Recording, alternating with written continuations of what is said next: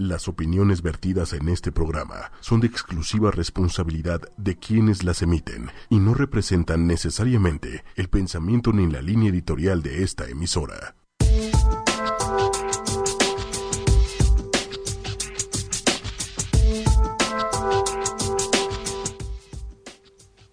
Ay, Dios mío, perdón si los dejé sordos. Creo que el día de hoy desperté con mucha energía. Hola, Eduardo.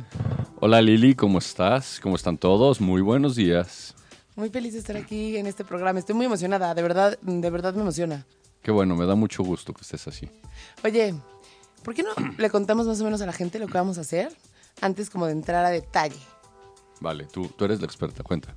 Ay, yo soy la experta. Comunicadora, claro. Bueno, pero vamos a platicar. Lo que vamos a hacer, lo que pasa que realmente uno piensa, y me incluyo, que a veces emprender no es fácil, ¿no? Y dice, es que no tengo dinero, es que no sé qué, es que no sé cuánto. Y la verdad es que, pues platicando con Eduardo, que es una persona que conoce sobre, o sea, mucho sobre el tema, que no, no, no se, no para por encontrar como una barrera, se ha dado cuenta de que no es tan difícil. Y entonces lo que queremos es empezar un proceso con ustedes para que todos nos demos cuenta que sí se puede y aparte para que puedan consultar todas sus dudas con Eduardo, que no es cualquier cosa tenerlo aquí enfrente y menos que nos ayude con las dudas. Y pues divertirnos y disfrutar el proceso. Ese es el chiste lo que vamos a hacer. Yo todavía no tengo idea de en qué vamos a emprender ni nada, pero cuando, llegue, cuando lleguemos a esa sección, pues ya vamos viendo. Porque normalmente empezamos con las noticias importantes de la semana. La verdad es que Eduardo me pone al tanto porque hay veces que no las veo porque luego dicen cosas muy feas, que nada más como que siento que me impregnan de mala energía. Así son los medios de comunicación, o, la mayoría de Ah, los medios de comunicación. Eh, te, te dan, te dan algunas notas no tamizadas, no corroboradas y que lo único que hacen es espantar a la gente. Entonces por eso tenemos aquí a Eduardo para que nos pase lo importante que tenemos que saber, para saber qué es lo que está pasando a nuestro alrededor, para poder platicar con el marido las cosas que pasan, para pues también para saber qué nos pega en, el- en- en la bolsa, ya saben. Entonces, a ver, cuéntanos, Eduardo, ¿qué, qué ha pasado en, decir en esta semana, pero pues sí, en esta semana, en estos días. A ver, bueno, sin duda, sin duda la nota, eh, no del día, sino del momento, es todo lo que tiene que ver con la relación con Estados Unidos eh, y lo que está sucediendo en México en, en función de esto, en la economía y en, la, en el aspecto político. Eh, dividiría en, en- en algunas partes el acontecimiento. Eh, Donald Trump ah, asumió hace unos días, el viernes pasado, asumió la presidencia eh, de Estados Unidos y la realidad es que muchas cosas de las que ofreció o de las que vino ofreciendo en su campaña ya comenzó a cumplirlas. Y eso no está cañón, porque yo me acuerdo que en algún momento pensábamos que era un discurso político. Sí, eh, eh, sin embargo, fue, una realidad. Eh, no estoy seguro que sea tan malo y, eso lo vamos a ir tamizando no hoy y en varios otros programas. Eh, por algo lo eligieron y lo único que está haciendo es, al cumplir las promesas, haciendo que la gente que confió en él siga en esa línea. Creo que eh, más allá de las decisiones que esté tomando para con México, como el acuerdo que firmó ayer para que se, se comenzara la construcción del muro. ¿Con eh, quién lo firmó? Él firmó un decreto en donde instruye a su gobierno para que instale el muro. ¿Y quién, o sea, quién lo va a pagar? A ver, en primera instancia lo va a pagar Estados Unidos. O sea, ellos lo van a construir, ellos lo van a pagar. Ellos, este, Tr- Trump dice que buscará la forma de que México lo pague. Eso siento que suena como súper malévolo, ¿no? Sí, sí, pero, pero, pero es ese, ese, ese buscaré la forma de que México lo pague, eh, tenemos que entender, eso sí es metafórico. O sea, no va a venir y entregarle una factura a México y decirle a No, México, pero igual págame. pone impuestos a las remesas, yo qué sé. No, bueno, claro, va a poner impuestos a las remesas y va a buscar poner aranceles y va a buscar poner muchas cosas. Esa es la forma en la que México lo va a pagar. ¿Y tú crees que tiene algo contra México o simplemente se da cuenta que hay, o sea, que en su mundo Estados Unidos podría estar mejor o qué? A ver, no, no, no olvidemos una cosa. Eh, Donald Trump es empresario. Eh, él, él va, va a intentar manejar Estados Unidos como maneja y como manejaba sus empresas. ¿Y eso tú crees que es buena idea? ¿Se maneja igual una empresa que un país? A ver, en estricto sentido es básicamente lo mismo. Tienes áreas, tienes personas, tienes insumos, tienes entradas, tienes salidas. La realidad es que es básicamente lo mismo a una escala, a una escala mucho mayor. Entonces, eh, ya en alguna ocasión se intentó aquí en México, eh, nada más que las condiciones fueron un poco adversas. Eh, Vicente Fox intentó hacerlo. Vicente Fox era un empresario de, muchos años y buscó hacerlo aquí en México. La realidad es que el Congreso no lo apoyó. En, Estados Unidos, eh, la mayoría del Congreso está con, Trump, así que puede ser mucho más sencillo para él el poder lograrlo. Por supuesto que hay, hay mucho más de fondo hacia adelante y, y México tendrá que ir trabajando para poder, eh, para poder hacer que las cosas sean mucho más favorables. Eh, la, la verdad es que las personas se espantan y los medios de comunicación, algunos de ellos, espantan a las personas más de lo necesario. Eh, sí, es cierto, ayer estuvieron Videgaray y Delfonso Guajardo en reuniones en la Casa Blanca justo cuando Trump firmó estos acuerdos y, y se supone que ellos iban a negociar estos acuerdos. Qué miedo que los negocien ellos. Ah, Sí, bueno, pero este y ahora puso ahora en la mañana Trump un tweet en donde dice eh, si, si México no quiere pagar el muro, pues mejor entonces que no venga el presidente el martes. no manches. Sí, lo puso ahora en la mañana. Entonces, Lo que sí es que tiene unos pantalones. A ver, es el presidente de Estados Unidos, el hombre más poderoso del mundo. Y, la realidad es que ponía los tweets antes de ser presidente. O sea, imagínate ahora con la investidura. O sea, no, no necesitaba ser presidente para hacerlo Trump. A eso me refiero con el tipo de perfil que tiene. Este, por eso creo que es un empresario exitoso. Al igual que muchos otros, hay muchísimos empresarios en el mundo muy exitosos. Cada uno tiene un perfil y una forma de actuar. Él tiene la suya. eh, y seguirá siendo Donald Trump siempre. Eh, aquí lo importante es qué va a hacer México. Y, y yo creo que México lo que tiene que hacer es ver por México. Olvidarse un poco de Estados Unidos. Quitarnos el miedo, ¿no? También. Sí, yo, yo durante, durante muchos años, eh, quien, quien haya leído algunos de los artículos que escribí o quien haya leído alguno de los libros que están publicados, habrá leído que desde hace muchísimos años escribí que, que México no tenía eh, por qué estar viendo nada más hacia Estados Unidos, siendo que teníamos 45 tratados de libre comercio y tendría que dejar de tener tortícolis y ver hacia Sudamérica o ver hacia Asia o ver hacia Europa y entonces comenzar a, a ver que, que la, la mayoría de sus bienes y servicios pudieran exportarse para allá. Es cierto que exportamos algunas cosas, pero no, no, no tantas. Entonces, eh, es lo que tendría que estar haciendo México ahora, empezar a ver, olvidarse un poco de- del, TLC, de- del TLCAN que tenemos con, con- con Estados Unidos y empezar a buscar, no, no nada más una incursión a la, a la OMC, que es la Organización Mundial de Comercio, que tiene menos aranceles que los que propone Trump, sino, sino ponerse a buscar alternativas reales eh, para poder comerciar los productos que en México se producen en otros lugares del mundo. Eso puede hacer que muy rápido le demos la vuelta. Oye, dime una cosa. Bueno, quería contarles algo que igual no es en términos como económicos y financieros y cosas así, pero me llamó mucho la atención que en la toma de protesta, por ejemplo, hubo muchos diseñadores que no quisieron vestirlos. O sea, como que no querían que su nombre y su marca estuviera en Trump. Y hay mucha gente en Estados Unidos que también se ha puesto como, o sea, que ha levantado la voz. Por ejemplo, los músicos, y me parece algo súper interesante, la verdad. Y tengo, la verdad es que sí tengo como corazón de, así como de rebelde, pero, pero no. Los músicos hicieron dos cosas. Una cosa se llamaba 30 Days, 30 Songs. Y era como una playlist, así todos los días poner una canción, como para convencer a la gente de no votar por Trump. No funcionó. Y ahora hay otra cosa que se llama Our First Thousand Days, nuestros primeros mil días.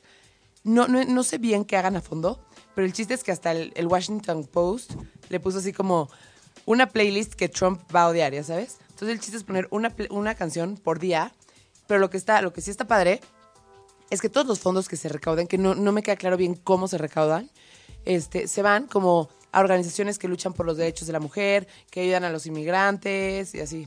Y interesante. Sí, eso está muy padre. Aquí, aquí el único tema de fondo que yo creo que muchas personas perdieron de vista es que, ok, estoy de acuerdo que yo no quiera ayudar a Donald Trump, a la persona, pero se les olvidó por un segundo que a quien estaban ayudando era al presidente de los Estados Unidos. Son dos entidades completamente distintas. Eso no sí es lo verdad. mismo, no es lo mismo Donald Trump, el empresario, a Donald Trump, el presidente. Entonces, si no quieres ayudar a la investidura, ese es otro tema. Pero yo creo que la gran mayoría de estas personas que mencionas no quisieron ayudar a la persona. Y creo que cometieron un error. Eh, Entiendo tu punto, ¿eh? Entiendo tu punto porque lo estás viendo desde un macro, pero también entiendo su punto. O sea, te- la verdad es que como que es un tema de respeto muchas veces, ya sabes. O sea, como apoyar, entiendo que sea el presidente de Estados Unidos o lo que quieras, pero apoyar a alguien que a lo mejor le falta el respeto a, a, de alguna manera, a las mujeres, y- o no sé, ya sabes. O sea, también entiendo eso. claro, ¿te gusta el ajedrez, Lili? La verdad es que no sé jugar. El ajedrez es un juego de estrategias. Y, y creo que esto que está sucediendo, tanto en Estados Unidos como en México, es un juego de estrategias. Eh, la, la realidad es que nuestros gobernantes tienen poca idea o nula idea de cómo hacer estrategias y ya lo han demostrado y lo siguen demostrando constantemente, lo cual me da mucha tristeza. Pero, pero yo creo que en este tipo de temas, este que comentas es uno de ellos, hay que ser bastante más inteligentes y aplicar una estrategia en donde en apariencia esté yo perdiendo cuando en la realidad es que estoy ganando. Sí, no, en eso sí estoy de Este, acuerdo. Estoy ganando probablemente no hoy, probablemente no de la forma que la gente espera, pero estoy ganando mañana, pasado mañana de una forma diferente eh, que me va a beneficiar a mí. Eh, a lo mejor es un poco egoísta, pero eh, estás tomando actitudes más profundas. En eso sí tienes razón. Ya, ya aterrizando un poco el, también el, el- el- en, en tema de, del acontecer aquí en México, hay dos temas que nos están, tres temas que nos van a pegar, nos están pegando y nos van a pegar. El primero es la inflación. Eh, La inflación terminó el año pasado en, en niveles de 3.36%. Yo creo que este año va a terminar entre el 5 y el 7%. Wow, el doble. Sí, bueno, hay, hay- hay movimientos que nos, nos van a pegar. La tasa de interés creció 2.5. ¿Ahorita en cuánto está promedio? El- el- la, la TIE está en 5.75. Para los que nos escuchan, la TIE es como la tasa, bueno, es tasa interés interbancaria, Ajá. pero es como la tasa base sobre la que se hacen todos los préstamos del banco, cuánto te da el banco cuando tú depositas tu dinero ahí y así. Es correcto. Y yo espero que eh, este año termine entre 7 y el 8%. O sea, ¿La va a crecer mucho más. Wow. Eh, y, y bueno, el tipo de cambio llegó el- hasta niveles de 22 pesos. Ya comenzó a, a- a bajar un poco, está cercano a 21 ya. Yo creo que se va a estabilizar. ¿En cuánto? Por ahí, yo creo que va a estar... Qué duro, ¿no? O Yo sea, creo que va- Me da, siento feo de ver el dólar va- así. Yo creo que va a quedar entre los 19 altos y los 20 altos. En algún punto por ahí va a quedar el tipo de cambio. Eh, la realidad es que tendría que estar en 17, que sería la paridad técnica que tendría el peso contra el dólar. Eh, estamos lejos de que eso pudiera volver a ocurrir. Tendrían que suceder muchas cosas. Eso sí me da tristeza, ¿eh? Porque la verdad es que sí te pegan cosas de la vida diaria. O sea, imagínate que no eres una persona que está metida en temas financieros. Pero literal, va a sonar muy superficial, pero irme a comprar zapatos porque no es de mi talla aquí, ya sabes. O sea, sí me da tristeza no, No, poder bueno. volver a ver el dólar en 12 pesos. Cosméticos, ropa, coches. Es más, eh, incluso las marcas comerciales que hay de ropa en los centros comerciales, ni siquiera me estoy yendo a, marcas glamorosas. Te vas a, a marcas como HM o te vas a marcas como Zara. eh, la ropa está hecha en diferentes lugares del mundo. Se paga en euros o se paga en dólares. Y entonces quien se haya dado una vueltecita en septiembre, agosto del año pasado y quien vaya ahorita va a ver la misma prenda un 25, un 30% más cara. Es mucho. Y luego agregan el gasolinazo también, porque eso, eso le pega a todos los negocios, ¿no? O sea, quieras o no, de alguna manera tienes que mover tu mercancía. Es correcto. Y, y- y- y por supuesto que va a hacer que muchos de los insumos y muchos de los productos crezcan. Por eso es que la inflación va a crecer tanto este año. Eh, entonces, estas variables juntas, pues no, no ayudan. eh, y, y las nulas estrategias de, de quien maneja la economía, pues a la sazón hacen que tampoco haya un avance. Ok, me, me quedo con ganas, la verdad es que ya tenemos que movernos de tema, pero me quedo como con ganas de que, ¿por qué no el próximo programa nos platicas como del gasolinazo en general? Sí, ¿Cómo sí, poder, cómo poder como proteger un poco, amortiguar un poco el tema, ya sabes? Porque sí está fuerte. Claro, siempre podemos caminar. Eduardo. no, no siempre. nada. Este, y bueno, cambiando de seccioncita, les traemos también un tip para ahorrar. Siempre les vamos a estar dando como un tip para ahorrar. ¿Sabes de qué es o no sabes, Eduardo? Eh, me habías comentado que era de cómo ahorrar energía, ¿no? Correcto. Entonces, el chiste de lo que vamos a platicar ahorita es de cómo ahorrar energía en temas de luz. La verdad es que la luz también subió, ¿no, Eduardo? Sí, sí, subió, subió la energía y va a subir un poco más. ¿Por qué? Eh, tiene que ver un poco con el tema de la gasolina. Recuerda que las plantas, no todas las plantas son solares, no todas las plantas son nucleares. Hay algunas plantas que funcionan con hidrocarburos y entonces si sube el hidrocarburo, pues entonces tendrá que subir la generación de luz. Que de todas maneras, tampoco está mal ahorrar en luz, ¿no? Porque al final también es una manera de contaminar. ¿Estás de acuerdo? Sí, por supuesto. Y hay muchas formas caseras en las que se puede ahorrar. Eh, desde lo más básico, que es cambiar tus focos y poner focos de LEDs. Sí, aquí tengo una comparación justo. Y así, rápido para que tampoco se nos vayan ocho horas. El tip para ahorrar en el pago de la luz es renueva tus aparatos eléctricos porque los que son viejitos gastan mucho más electricidad. Cada vez hacen los aparatos con menos necesidad de, electricidad. Entonces, por ejemplo, los microondas viejitos, las teles viejitas y sobre todo, esto, pero esto ya es mucho más viejito, las bombas muy viejitas jalan muchísima luz. Entonces, si tienes la oportunidad y tienes un aparato como viejito así, cámbialo porque te va a ayudar mucho. Por otro lado, y esto me da risa porque nunca se me había ocurrido, asegúrense que sí les tomen la lectura de la luz. Porque si no les toman la lectura de la luz, el otro día me quedé platicando con una persona justo que toma la lectura de la luz. Y tienen, su regla es, van tres veces máximo a buscar a la persona. Pero si no pueden entrar, entonces te hacen una estimación de acuerdo a lo que has consumido. Y ya que tienen la, estima- la estimación, le suben un 30%. Entonces asegúrense de que los cuatitos vengan a hacer la lectura de luz. Em, también digo, ya si quieren ser, la verdad es que yo soy una persona un poco dispersa, entonces me costaría mucho trabajo, pero si ustedes quieren echarle muchas ganas, desconectar los aparatos eléctricos cuando no están usándolos, porque aunque no estén prendidos, están jalando un poco de luz. Y bueno, una manera que en donde se ve súper reflejado también es en lo que decía Eduardo, ¿no? En los focos que tengan. Hay tres focos principales, bueno, tres tipos de iluminación principal para las casas. Los incandescentes, que son los normales, los viejitos, los fluorescentes y los de LED. En el blog, que es justo donde va a estar el podcast, que estaremos subiendo el día de hoy, viene como una tablita comparativa en donde vienen los precios y cosas así. Pero lo que sí es verdad es que los LEDs son un poco más caros, pero además de que son mucho más ahorradores. O sea, imagínate, igual y no entendemos lo que es un watt, un watt, pero no importa, imagínate la equivalencia. Un foco de los viejitos de 100 watts alumbra lo mismo que un, fo- un foco de, de LEDs de 13 watts. O sea, es casi 10 veces menos para empezar en el consumo de energía. Y aparte, la duración.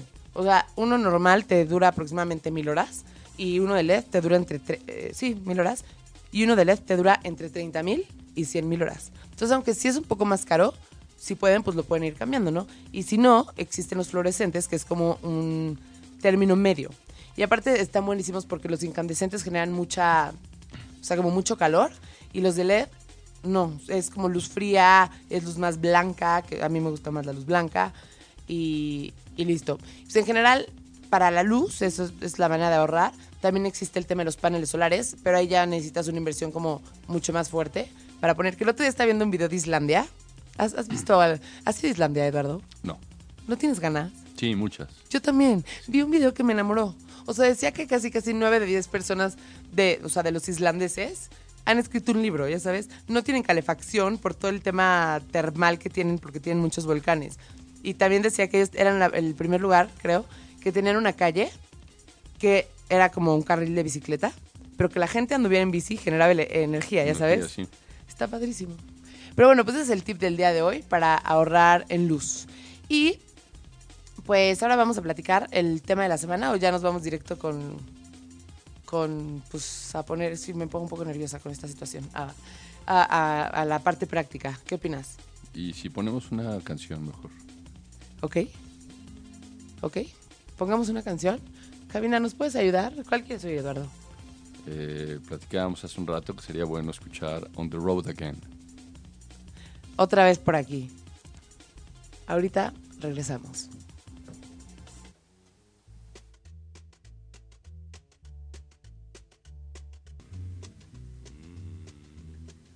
Cabina, ¿será que me puedes ayudar con un poco de música de fondo motivacional? ¿Alguna música como, alguna canción como que conozca para que me ayude a relajarme en esta parte del programa? A ver, Eduardo, pues eh, estoy a tus órdenes. Ah, A ver. Eh, vamos a hablar, eh, Lili, un poco de la preocupación que muchas personas tienen. Y creo que fundada esa preocupación. Ya buscaremos el, quitarle ese, temor a veces. Pero el cómo transitar de una vida cómoda, más o menos holgada, sin preocupación de ser empleado y transitar por las turbias aguas que te van a llevar a ser emprendedor. Pero también aplica igual cuando a lo mejor tu vida no es tan cómoda, ¿no? O sea, no tiene que ser cómoda. No, claro, por supuesto. Igual y más bien justo es al revés.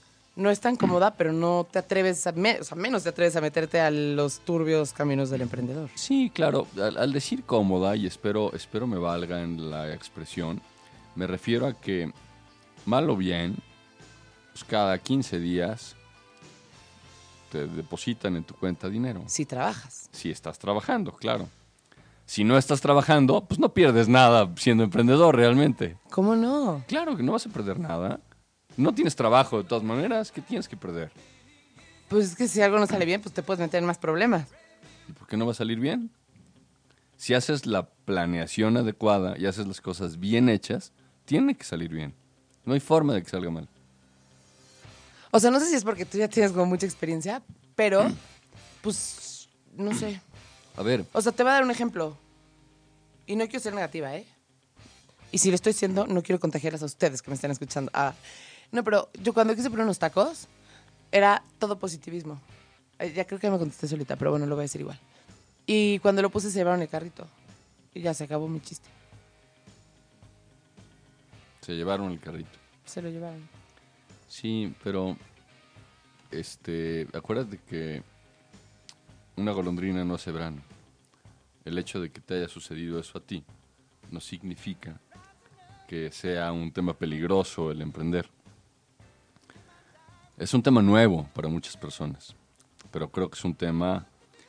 eh, yo, yo- yo te diría, eh, un día toma tu coche y circula por las calles de México. No, no por las zonas bonitas, no por las zonas elegantes o costosas, no. Circula por el verdadero México. Métete a Iztapalapa, métete a los doctores, métete al centro. Circula por lo que es México. Y te vas a dar cuenta que hay millones, millones de mexicanos que tienen puestos en la calle, que tienen negocios en la calle, que venden cosas en los semáforos, que venden cosas en la banqueta, que están en un mercado sobre ruedas, que están eh, montadas en una esquina, que tienen un changarrito, que tienen un carrito. La primera apreciación que usualmente tenemos cuando vemos eso es que no estoy diciendo que sea una mentira. Estas personas están siendo parte del comercio informal. Estas personas están no enalteciendo el pagar impuestos y no están pagando la luz y seguro se le están robando. Y... ¿Y eso está mal? Tienen una fuente de empleo. Y en el fondo fueron emprendedores. Eso es una forma de emprendedurismo. Probablemente no cobijada por la legalidad. No, pero sí es admirable, la neta. Pero se despiertan muchas de esas personas a las 4 de la mañana y se van a la central de abastos y compran sus insumos y después se van a dejar a los niños a la escuela y después llegan y montan su changarrito y empiezan a cocinar o empiezan a preparar y a las 8 de la mañana ya están vendiendo y, Oye. ter- y terminan en la noche. No, y, yo, y yo conozco casos de éxito muy cañones, ¿eh? Hay un cuate que tiene unos tacos en Puebla. Me traumó. O sea, el, el señor llegó creo que de Oaxaca, no me acuerdo cuánto, así de, de dónde a Puebla. Ganaba dos pesos, ya sabes. Y como que un día dijo, es que necesito hacer, con dos pesos no me alcanza para comprarle zapatos a mi familia, ya sabes. Y entonces empezó a conocer unos tacos que se volvieron súper famosos. Entonces ahora el señor trabaja de lunes a viernes hasta las 5 de la tarde. Es horrible porque si quieres presumirle a alguien del DF esos tacos, en fin de semana no está, ya sabes. Entonces no los puedes presumir. Entonces un día fui entre semana y platicando así. ¿Y sabes cuánto ganaba el diario? Como 17 mil pesos libres diario. ¿Ya sabes? Está cañón. A ver, hay, hay- hay muchísimos casos de éxito de personas así que ganan mucho dinero. Bueno, ¿y entonces qué vamos a hacer? A ver, lo primero es que la gente que nos está escuchando, las personas que nos escuchan, entiendan cómo funciona un proceso de emprendedurismo. Y en, y en, y en el camino vamos viendo qué negocio podemos poner para que sacies esta sed que tienes de la empresaria oculta que hay dentro de ti. Eduardo, a ver. A ver, tú me dijiste que no necesitas dinero para emprender. Ajá. ¿Eso es correcto? Mm. No es el tema más importante. Hay tres temas que se necesitan para poner un negocio, el que sea. No importa si vas a poner un negocio muy pequeñito o un negocio muy grande. Necesitas primero una buena idea. Necesitas muchísima actitud para hacerlo. Y necesitas dinero. Las dos primeras yo creo que representan el 90%. Y lo menos importante es el dinero. O sea, me, me suena lógico lo que dices, pero antes de, lo que, de que lo dijeras no me sonaba lógico, ya sabes. Entonces, pues hay que poner las manos a la masa. Sí, a ver, lo que sí es que hay que hacer, hay que hacer un proceso. No es nada más de. Cla- Claro que puede, puede ser que te despiertes un día y con una brillante idea y digas, en este instante comienzo y lo voy a hacer. Está muy bien. Pero hay, hay una metodología nada compleja en donde si la vas siguiendo vas a asegurar probablemente eh, el que tengas éxito o el que tengas mayor éxito. Y, y lo- primero que les diría es, eh, como bien dices, no tengan miedo. Eh, la realidad es que lo peor que puede pasar es que te quedes justo en donde estabas. Y eso sí me da miedo. Pero ¿y qué, o sea, ¿y qué me dices de que pon tú pides un préstamo para poder emprender tu negocio y no te quedas como estabas, te quedas como estabas pero endeudada? Puede ser, por supuesto que ha sucedido, pero también hay millones de casos de éxito. O sea, no es lo más probable. No, no es lo más probable. Es muy probable que te pase si no haces una buena planeación. Como dicen vulgarmente, si te avientas como el borras. Lo más seguro es que eso te va a pasar. Pero si lo haces bien y no es sofisticado lo que les voy a platicar, lo más seguro es que te vaya bien. No tiene por qué irte mal. Esa es la realidad. Y, por ejemplo, ¿podemos hacerle al revés? Yo aquí espero que no me... No, acabando el programa no me vas a decir, Lili, ¿qué te pasa? Pero lo podemos hacer al revés, es que decías, Bueno, pues primero hay que explicar el proceso y luego, pues ya vemos en qué lo aplicamos. ¿No lo podemos hacer al mismo tiempo? Sí, claro que se puede, por supuesto. O sea, como para que sea más padre que las personas que nos escuchen y también, pues está padre que, digamos, hoy vamos a escoger en qué vamos a invertir. Y entonces, pues nos de- me dejas tareita y así. Ok. Eh, la, la primera pregunta que tendrías que hacerte tú, pues, entendemos que quieres emprender y quieres poner un negocio. Y necesito dinero. Y quiero Ok, dinero. Y necesitas dinero. Muy bien. ¿Qué te gusta hacer? Muchas cosas. Tendrás que hacer una lista. Tendrás que hacer una lista. Ahorita vemos platicando, pero tendrás que hacer una lista exhaustiva de qué te gusta hacer. A ti. ¿Cómo te sientes cómoda? Esto tiene que ver muchísimo incluso con las personas que hoy trabajan. Las personas que trabajan, de verdad, que se pregunten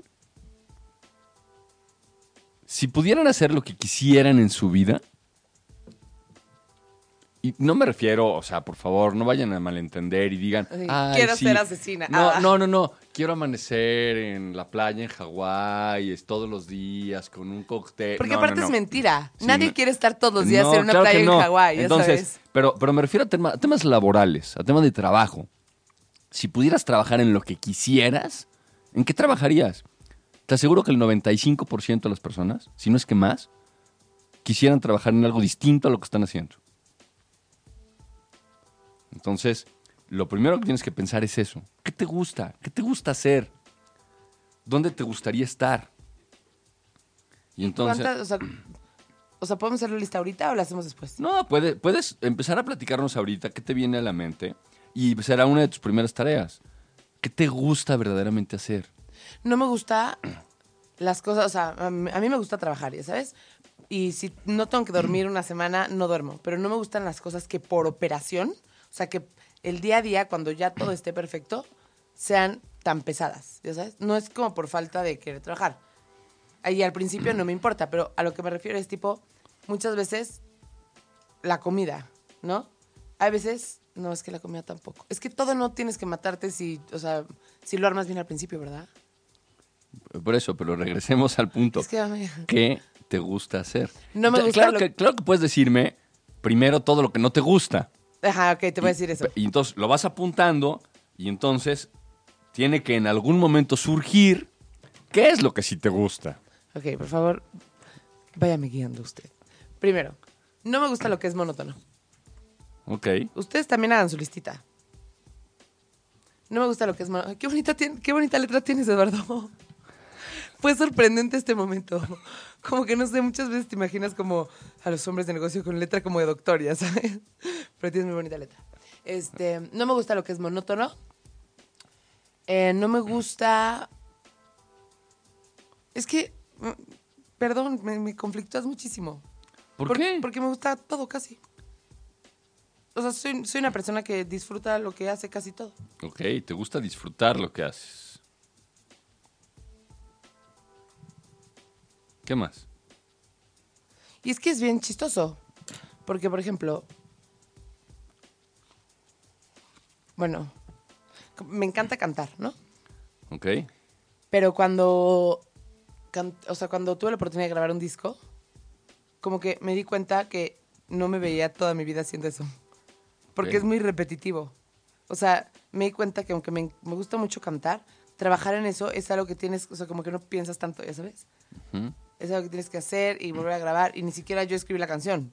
Po- Podría evitarte con otra pregunta todo el martirio, pero es divertido verte. Así que No. mejor síguele. Es horrible. Y si ustedes son como yo a veces, que de repente soy indecisa, este, pues es complicado esto. Siento que me tienes contra una pared y una pistola, así, ya sabes. No, esto es muy simple. Ok. em, ¿qué, qué me gusta hacer? Me gusta, me gusta aportarle algo a las personas. Lo disfruto muchísimo. Ok. O sea, pero es real, ya sabes. O sea, como que tengo medio el complejo de repente de Madre Teresa de Calcuta, ya sabes. Existe ese complejo en general, ¿no? Sí. Es la gente que disfruta cuando es como, como que... Pero ya casi no. Porque antes me pasaba con mis novios y eso no es bueno. Entonces ya, ya corté mi complejo de Madre Teresa. ¿Qué más me gusta hacer? Me gusta, según yo, no me gustan las ventas. Ok. Y una vez me ofrecieron un trabajo en el área comercial. Y yo les decía, pero es que yo nunca he estado en el área comercial, no sé por qué me quieres aquí. Y al final estuve en el área comercial, pero diferente. O sea, era como más abriendo negocios, abriendo, o sea, abriendo como mercado o con empresas, pero no me gusta la venta yo así de, oye, cómprame un maquillaje porque fíjate que este maquillaje es buenísimo para, ¿ya sabes? O sea, tú no quieres ser vendedora, pero sí podrías dirigir a un equipo de ventas. Ajá. Ok, muy bien. Ajá, sí. Me, me encanta, me encanta solucionar cosas. Me divierte. Así siento que es un juego para mí, ¿ya sabes? Ponerme a solucionar cosas me divierte mucho. Em, y pues lo que te decía, como, como poder tener un impacto en la vida de las personas, eso no tiene que ver con disfrutar el momento en que lo haces, pero sí la satisfacción que te da cuando lo terminas, ¿ya sabes? Este, ¿ya, ya me puedes ayudar un poquito? ¿Qué estarías dispuesta a hacer gratis? Esa era tu pregunta que iba a evitarme todo el martirio, ¿verdad? Claro. Pues mil cosas. no está tan no, no está tan no, no nos salva la vida tu pregunta. Muchas cosas estaría dispuesta a hacer gratis. Es que disfruto muchas cosas de verdad. Está bien. O sea, estaría dispuesta a hacer gratis. Bueno, pero tienes razón. Ahora que ya no tengo tiempo, ya no es una cuestión de de qué si estaría dispuesta a hacer o no. O sea, real, real, con el poquito tiempo que tienes, que harías gratis, ¿no? Pues igual y... Por ejemplo, yo te puedo poner un ejemplo aquí A para que. En una ocasión me invitaron hace muchos años. Eh, no sé, tal vez les estoy hablando de hace unos eh, 20 años probablemente. Eh, me invitaron a dar una plática para el Tecnológico Monterrey. La plática le iba a dar otro amigo que no pudo ir y me avisó faltando seis horas para la conferencia en el TEC de Monterrey. Me habló y me dijo, oye, necesito tu ayuda. Quiero que vayas a- en, mi, en mi nombre, en mi lugar, a dar una conferencia al TEC de Monterrey. Es sobre derivados. Ah, sí, sí voy, claro. Nada más que pues, no, no nos van a pagar nada, es una plática este, pues, para ayudar a los chavos ahí en la escuela. Sí, encantada la vida. Fui, me presenté, di la plática y me fui. Como a los 10 días me hablaron del TEC de Monterrey y me dijeron, oiga, nos gustó su plática. Eh, nos viene a dar otra, ahora de tal tema, para un congreso. Sí, cómo no, voy para allá. La preparé y me fui. Volví a dar una segunda plática, gratis otra vez. Tercera. Esta era la segunda, Ah, o sea, había- y, y como a las dos semanas otra vez me vuelven a hablar y me dicen, oiga, la verdad es que nos gusta mucho cómo trabaja. ¿Le gustaría trabajar para el TEC de Monterrey dándonos conferencias constantemente? Sí, claro. ¿Cuánto nos cobra? Y entonces ya les dije cuánto, empecé a dar conferencias para ellos. Dos años después, o año y medio después, tenía yo cinco clases de cátedra. Daba prácticamente todos los fines de semana diplomados para el TEC de Monterrey. Tenía dos clases de maestría y seguía dando un montón de conferencias. ¿Y sigues trabajando en algo más? Sí, claro. no, yo trabajaba en, la en una empresa, o sea... O sea, esto era Hobby. como hobby, claro. Este. Y empezó dando una plática gratis. Con muchos de los clientes que he tenido a lo largo de la vida, he iniciado la relación comercial con ellos simplemente dándoles un tip o ayudándoles a que ganen dinero y no cobrando un centavo. Eh, ¿Por qué? Porque si a mí me preguntas lo que te estoy preguntando, y me dijeras qué estarías dispuesto a hacer gratis, esto que me encanta ser, ser consultor empresarial. Eso está padrísimo. O sea, claro que lo haría gratis. A ver, obvio cobro, pero si fuera necesario y llegara el momento, y como ha sucedido muchas veces, claro que lo haría gratis. Porque no vivo de eso. Así que, este, Está padrísimo eso. Oye, y a ver, tengo una pregunta. O sea, seguro que quieres que hagamos esto y que em, con tu guía emprenda un negocio. Lili, la que tiene miedo eres tú, no yo. No, pero, o sea, ¿qué tal que no es para todo mundo? Claro que es para todo el mundo. Todos pueden emprender. Pero todos tienen la personalidad. de empre- ¿Se necesita una ver, personalidad? Todos, ¿Es para todos? Todos toman decisiones, todos los días. Todos. No hay ninguna persona que no tome decisiones en este planeta. Todos toman decisiones. Algunas buenas, algunas malas. Algunas presionados, algunas libres. Pero todos toman decisiones. A ver, yo sé que hay cosas que nunca dirías en un micrófono, ¿no? Porque toda la, toda la gente es así. Es como cuando estás con, aunque sean tus amigos, hay cosas que piensas, pero que no te parece correcto mencionar, ¿sabes? Imagínate que ahorita nadie te está escuchando. Ok, muy bien. nunca has conocido a alguien que diga, o sea, que tú le digas, perdón, que tú te digas a, a ti mismo, no, ese cuate no está para emprender.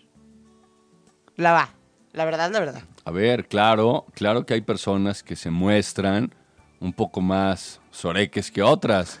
Este, ¿Sobre qué quiere decir? este, que no tienen muy buen entendimiento. ¿Pasguatón? Sí, como paz guatón. Pero, pero la verdad es que lo único que necesitan es este un poco de ayuda. En una ocasión, esta, esta anécdota es maravillosa. En una ocasión, eh, con estos dos amigos que te platicaba ahorita fuera del aire, con los que trabajo constantemente en temas de consultoría, uno de ellos me dijo, oye, uno de mis clientes necesita que lo escuches sobre sus temas financieros, quiere una opinión. Y bueno, el problema es que mis amigos ya me conocen y saben que soy súper sincero. O sea, he hecho que empresarios, clientes míos, regresen coches a una agencia. Claro, o sea, Eso, eso tiene, o sea, pero muchos coches. Sí, por, por un sentido de congruencia. No, y algunos otros un solo coche. O sea, por, por sentidos de congruencia. O sea, no puedes no pagarle la nómina a tus empleados y comprarte un Cadillac y llegar con él a la oficina. Ah, 100%. O sea, entonces es un tema de congruencia. Pero fui a escuchar. Y entonces eh, empezó a, a decirme esta persona, a platicarme de la empresa. Yo lo escuché con muchísima atención, como unas dos horas. Y ya que terminó de hablar, me dijo, ¿me puede dar una opinión sobre mi empresa? Y le dije, sí. Su em- ¿Quieres seguro que le dé una opinión sobre su... y, y le dijo Luis, uno de mis amigos, precisamente eso. ¿Estás seguro que quieres que te diga? Y dice, sí, sí, sí, sí, sí, por eso vino. Y le dije, literal, o sea, con estas palabras. Tu empresa nació silvestre Ah, eso no está tan grave, Eduardo. Pensé y está condenada al fracaso. Ah, eso sí está muy grave. Ay, no, me- así me dan ganas de llorar. Bueno, él se puso así, a- con ganas de llorar, o sea. Y le dije, después. Sin embargo, para eso estamos aquí. Ah, bueno, entonces no está condenada al fracaso bajo todas las circunstancias. Mm, eh. Esto- los negocios son como los hijos. Es que tenemos un programa que se llama Aprenda a ser papás, que yo represento a los hijos, no a la experta, obviamente. Y la experta siempre nos dice que todo se puede corregir, ¿ya sabes? O sea, no importa si ya hiciste algo mal como papá o algo que... Todo se puede corregir. ¿Pasa lo mismo con los negocios? Todo se puede arreglar. ¿En serio? Todo se puede arreglar. Bueno, entonces, muy bien, ya que me siento un poco más confidente, Ava, este... mm, O sea, pero entonces la respuesta es sí, el mundo de emprender... Ok, más bien, el mundo de emprender es para todos, ¿no? El mundo de No, emprender más es bien, para todos. Todo mundo puede emprender. No quiere decir que el mundo de emprender es- sea para todos. Sí, pero todos pueden emprender. Pero hay, porque hay gente seguro que, que, que sí puede, pero no está dispuesta a sacrificar las cosas que hay que sacrificar. ¿Cuántas veces, cuántas veces las mamás de repente hacen una manualidad para sus hijos? Muchísimas. Yo creo que muchas. O hacen una manualidad para su casa. Olvídate si es pirograbado, macramé, flores de migajón, flores de sal, muñecos. de- ahora hay un montón de cosas con cintas, con listones, con madera, con plástico, con foamy, con un montón de texturas. Lo que quieras. Lo hacen para su casa. Eso es un principio de emprendedurismo. ¿Qué pasaría si en vez de hacerlo para el cuarto de su hija, decide que lo va a vender? realmente... ¿Por qué crees que, que muchas personas, porque muchas personas hacen eso? Muchas mamás son así. ¿Por qué crees que muchas de esas mamás no, no den el paso a venderlo? ¿Por pena? A ver, algunas no les interesa económicamente, Ajá. algunas otras por pena, algunas otras porque piensan que no hay mercado, que ese es otro de los temas que seguiremos avanzando eh, ahora que sigamos platicando sobre esto, pero ¿por qué no se les ocurre? O sea, y la realidad es que todas las cosas en el mercado así surgieron. Por eso, hace un rato yo te dije, se necesitan tres elementos. Una buena idea y mucha actitud para hacerlo. A ver, el producto ya lo tiene. Ahí está la buena idea. Y le está gustando a la gente, ¿no? Porque igual... La actitud, pues es hacer varios. Y ya después los vendes. Imagínate que yo hice un cuadrito para el cuarto de mi hijo y lo colgué. Que por cierto, ese cuadro lo dibujó mi mamá con Prismacolor. Les voy a, les voy a subir una foto porque Estaba padrísimo. me encanta. Es, creo que, no sé si es una modelo de Coco Chanel o es Coco Chanel. Pero está Ah. todo a color. Está bien padre, ¿no? Les voy a subir Sí. ahorita una foto para que lo vean. Muy, muy bonito. Entonces, decido que me gusta mucho y que quiero venderlo. Entonces, compro materiales y hago un segundo cuadro. Y se lo vendo a un vecino. Y el vecino me lo paga. Y entonces con el dinero que me dio el vecino, tengo material, dinero para comprar material para dos cuadros. Y entonces hago dos cuadros. Y los vendo. El resto puede ser historia. Sea, el resto puede ser Home Depot. O sea, el resto puede ser la empresa que me digas. Y- y realmente lo único que necesitaste en ese proceso de emprendimiento fue el haber tenido una buena idea y haber tenido la actitud para desarrollarla. En el camino, en este ejemplo que te puse, el dinero apareció. Realmente no necesitaste. El problema es que las personas piensan que para emprender necesitas grandes cantidades de dinero. Por eso se limitan mentalmente. Pero yo, yo para emprender este negocio no tengo ni chiquitas, ¿eh? A ver, no necesitas dinero. Ok, está bien. Ya, no me regañes. Ah, ¿Tienes una computadora? sí. A ver, para empezar es suficiente. Ok. Entonces, iremos encontrando el, el a qué te quieres dedicar. Eh, ahí ya tienes una buena tarea para seguir haciendo esta lista. Y el segundo punto, o el siguiente punto que tendrías que, que empezar a encontrar es, ¿qué hace falta en el mercado? Pero es que eso es bien complicado, ¿no? Porque luego quieres encontrar el hilo negro de eh, una idea, ya sabes. O sea, ¿qué hace falta en el mercado? Pues ya hay todo. O sea, todo lo que no sea un descubrimiento. ¿Segura? No. Te aseguro que para la siguiente semana en el próximo programa patentaron unas 10.000 cosas nuevas en el mundo en una semana. Y descubrieron unos 5.000 avances industriales o tecnológicos. Es decir, que esas cosas no existían hoy. A eso me refiero. Y aparte, si trabajas con personas. Claro, cu- cuando, cuando te digo qué hace falta en el mercado, eh, tal vez debería ser un poco más específico. No me refiero a que digas, ay, voy al súper y ¿qué no hay? ¿Qué no encontré? No, no, no. ¿Qué necesidades tiene el ser humano hoy? ¿Podemos hacer una listita de las necesidades que tiene el ser humano hoy? Claro. ¿Ahorita? A ver, yo estoy apuntando y tú dictando. No, Eduardo, tú eres el experto. No, no, a ver, dime. Ok. ¿Qué necesitan las personas? Necesitan sentirse bien. Necesitan Entonces, a ver, esta es una buena metodología para que todos nos sigan. La primera, una listita de las cosas que te gusta hacer. Y la segunda, ¿qué crees que necesita la gente? ¿Qué necesita? ¿Qué caminos? O sea, esto nos va a ayudar a abrir un poco la mente y abrir un poco la perspectiva de hacia dónde me voy a mover. A lo mejor al final no usas esto y ya tienes una idea en la cabeza, pero, pero te va a ayudar un poquito como a desempolvarte, quitarte las arañas y todo esto. Y por ejemplo, ¿qué necesita la gente quién? Porque como que es muy amplio, ¿no? O sea, si eres mamá necesitas unas cosas más o, o- o lo hacemos en general o más bien lo hacemos en relación a la gente que nos rodea. No, es que tienes que pensarlo en función de las personas a las que vas a llegar. Pero como si sea yo quiero hacer un producto,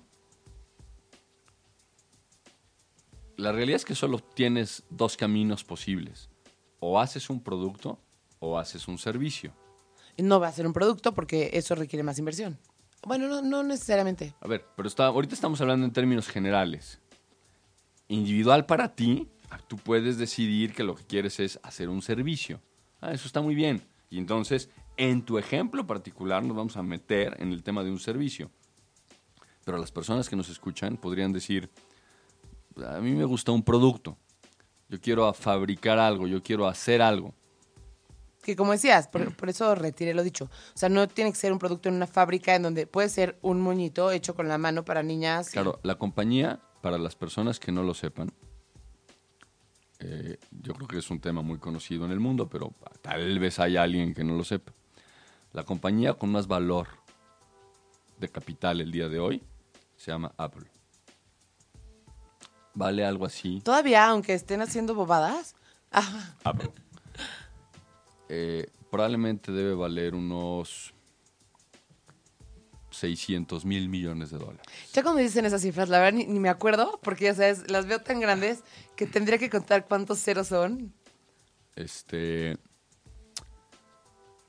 Y, y como recordarán, Apple fue creada En un garage. en un garage. Amo las historias de garage. Este. Sony fue creada en un sótano con 1.800 dólares. Por eso son. No, pues no. Sony, 1.800 dólares. Con eso iniciaron. Y el dólar estaba barato. ¿Y sabes qué fue el primer producto que hizo Sony? ¿Qué?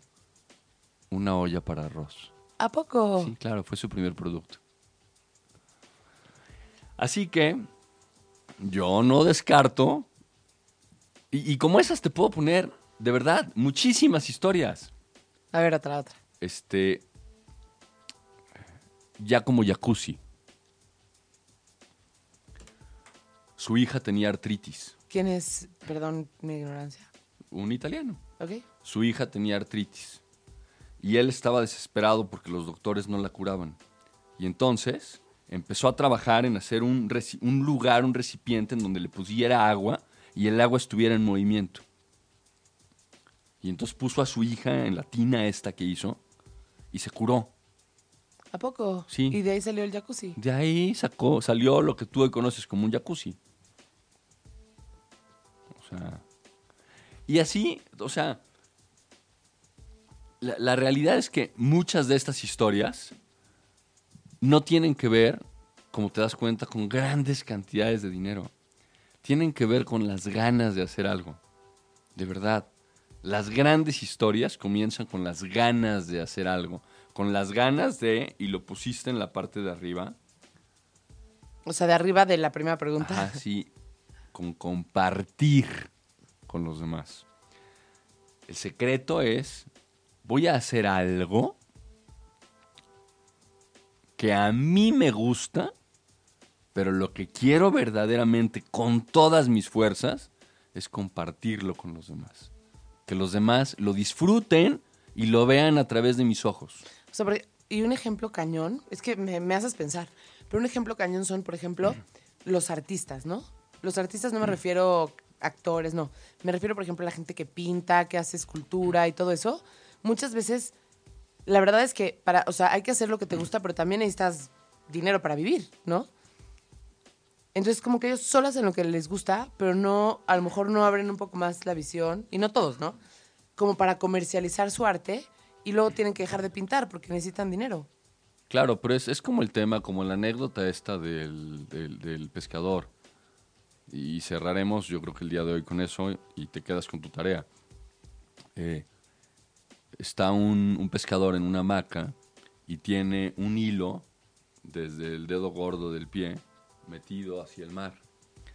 Y, y se acerca un cuate que es este, muy, muy docto en temas empresariales y le dice, oiga, ¿qué está haciendo? Estoy pescando. ¿Y qué va a hacer cuando saque su pescado? Pues me lo voy a comer. Ahí después, pues nada. Dice, oye, ¿por qué no vuelve a meter el hilo? Y saca otro pez. Y lo vende. Y mañana saca dos. Y probablemente en una semana ya no necesite su carretito y tiene una red. Y va a cazar 100 peces. Y probablemente en unos meses le alcance para una lancha. Y va a pescar más.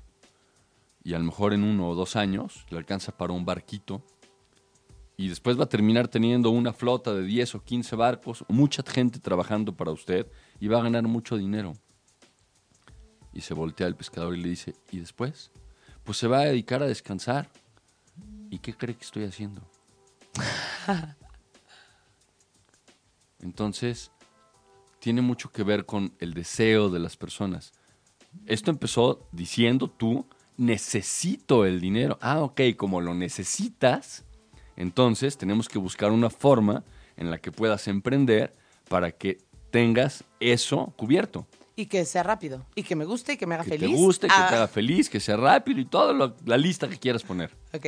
Y seguramente lo vamos a encontrar, lo vamos a hacer y vas a tener esa satisfacción. Pero habrá otras personas que quieran algo diferente. Por eso el mundo de emprender no es para todos, no porque no puedan. Porque a lo mejor no Por quieren. eso dije, hay personas que no lo necesitan, pero todos podrían hacerlo si quisieran. Llegado el momento, si quisieran hacerlo, lo pueden hacer. No es difícil. Bueno, y entonces, ahora sí, para cerrar, porque ya nos están presionando, este, Terminas tu lista de lo que te gusta hacer, lo que estarías dispuesta a hacer gratis. espérame, lo voy a apuntar y lo voy a subir al blog para que la gente también vaya con nosotros siguiendo, ¿no? Lo que me gusta hacer Ajá. y, y, bueno, y también pongo la respuesta en el blog, ¿no? De lo que me gusta, No, Ok. no es necesario. Lo que te gusta hacer, ¿ok? lo que estarías dispuesta a hacer gratis, ¿Ok? ¿Qué más? qué hace falta en el mercado, ¿Ok? o sea, qué necesitan las personas. ¿Ok? Ya, con eso y seguimos la siguiente semana. ¿Y la próxima semana calificas mis respuestas? Sí, claro. No, no, a ver, no, no se trata de calificarlas. De lo que se necesitan trata las personas. de ayudar a orientar tus respuestas para que vayamos encontrando a qué te vas a dedicar. Perfecto, a eso me refería, Vale. dicho de una manera diferente. Muy bien. Oye, Eduardo, muchas gracias. Y a todos los que nos escucharon, muchas gracias por escucharnos. Hagan su, su hojita literal y jueguen, jueguen conmigo. O sea, yo sí me lo tomo en serio porque necesito dinero. Ah, y igual mucha gente también. Pero también es un juego, ¿no? O sea, yo siento que es, es padre jugar a, a- a hacer este tipo de cosas. Entonces jueguen con nosotros. Los esperamos la próxima semana, todos los jueves a las 9 de la mañana. Eduardo Walls, es un placer que estés aquí con nosotros. Igualmente, Lili, un placer estar aquí. Gracias a todos. Pasen un bonito jueves. Bye.